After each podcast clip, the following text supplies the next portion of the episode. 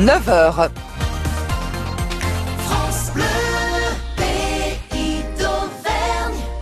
Les informations, Mickaël Chailloux et les coureurs du Tour de France roulent vers l'Auvergne. Aujourd'hui, la huitième étape les amène de Mâcon jusqu'à Saint-Étienne. Le Bourbonnais Julien Alaphilippe a peut-être une chance de récupérer son maillot jaune perdu pour seulement 6 secondes jeudi à la planche des belles filles.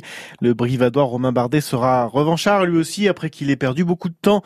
L'enfant du pays qui arrivera demain dans sa ville et pour l'occasion, Brioude a commandé une œuvre un peu spéciale pour un, un artiste Aurélien Bode. Depuis le 1er juillet, il réalise un portrait géant de Romain Bardet sur la pelouse du Stade Jalanque, Emmanuel Moreau. Tondeuse et débroussailleuse, ce sont les deux outils d'Aurélien Baude. Il n'a pas le droit à l'erreur s'il dévie son dessin est raté. D'habitude, il réalise plutôt des animaux ou des logos. Un portrait, c'est une première. La technique euh, reste euh, la même. La méthode du géomètre à l'ancienne euh, pour les écrits et puis une méthode un peu plus artistique pour le portrait. Alors c'est plutôt dans les champs que j'ai réalisé jusqu'à présent les dessins. Sur un stade de foot, euh, c'est inédit, mais c'est la même technique et puis bon, c'est encore mieux. Il y a que du plat. Euh. Romain Bardet, lui, il a beaucoup de montée. Moi, j'ai pas de mérite, j'ai que du plat. Une œuvre donc qui ne peut se voir que d'en haut. On commence à voir, euh, même par drone, le visage à partir de 80 mètres. Puis si on veut voir le dessin dans l'ensemble correctement, il faut être entre 100 et 150 mètres. Ce sera la hauteur euh, correcte pour les hélicoptères. Interdiction de voir les premières images filmées par Aurélien Baude, d'autant plus qu'il lui reste encore pas mal de finitions.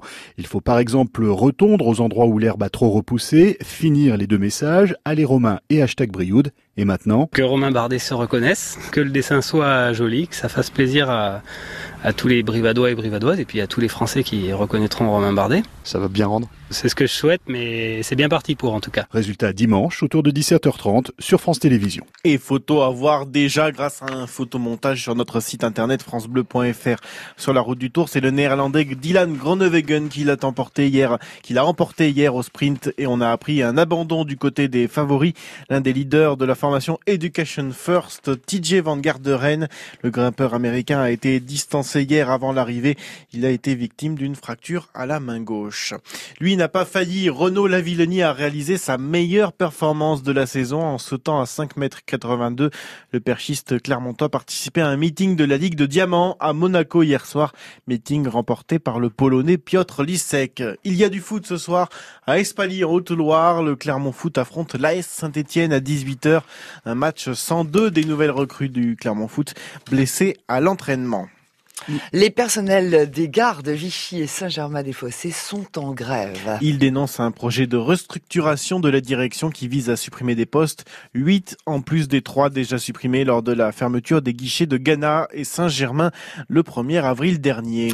Du rail à la route, il y a beaucoup de camions qui viennent livrer dans le centre-ville de Clermont-Ferrand. Et pour lutter contre ce mode peu écologique, la plateforme logistique Urbi livre le cœur de la ville en véhicules propres et certaines entreprises se sont laissés séduire, Claudia Mont. Marie-Claire Dufour tient un commerce de meubles et de décoration en centre-ville. Depuis un an et demi, elle utilise pour ses livraisons les services de la société de vélo cargo, les Colivers. La mobilité verte est une idée qui fait son chemin, surtout chez les jeunes urbains.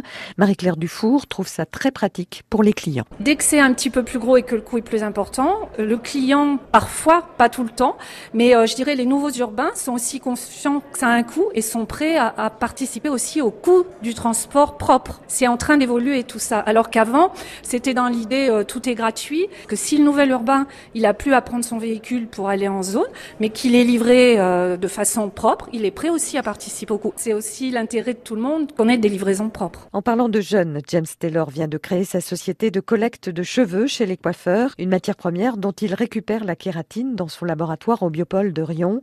Le transport éco-responsable était pour lui évident. On voulait euh, un transport qui soit propre, parce qu'on voulait pas générer bah, plus de déchets qu'on en enlève. On voulait aussi euh, un transport de proximité, hein, euh, proche des coiffeurs, proche des clients. Et là, euh, finalement, avec Urbi, on a aussi la possibilité de passer à l'échelle nationale rapidement, étant donné qu'ils sont positionnés dans les 22 métropoles de France et que les cheveux bah, créent des problématiques partout en France. À l'échelle nationale, le dernier kilomètre représente environ 20% du trafic. Et le prix du transport varie selon le poids, la taille du colis le délai de livraison. Les tarifs commencent à 10 euros.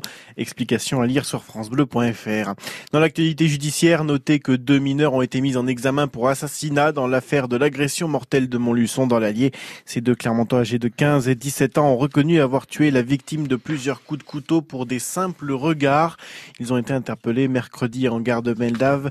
Les deux jeunes ont été placés en détention provisoire selon le parquet de QC. À Montpellier, une enquête est ouverte pour homicide et blessure involontaire aggravée après la mort d'une femme âgée de 42 ans fauchée par une voiture. C'était en marge des célébrations de la victoire de l'Algérie en quart de finale de la Coupe d'Afrique des Nations. Le conducteur âgé de 21 ans est en garde à vue. Selon le Parisien, il ne serait pas supporter de l'équipe nationale algérienne. Et puis prudence, si vous prenez la route, Bison Futé voit orange dans les deux sens aujourd'hui. Il est conseillé de quitter les grandes villes avant 9h ce matin et ça risque justement de pas mal de circuler, notamment sur la 71 à de Clermont-Ferrand de 9h justement jusqu'à 11h. Donc prudence si vous prenez la route sous un temps plutôt agréable, Mylène. Oui, on peut le dire, effectivement.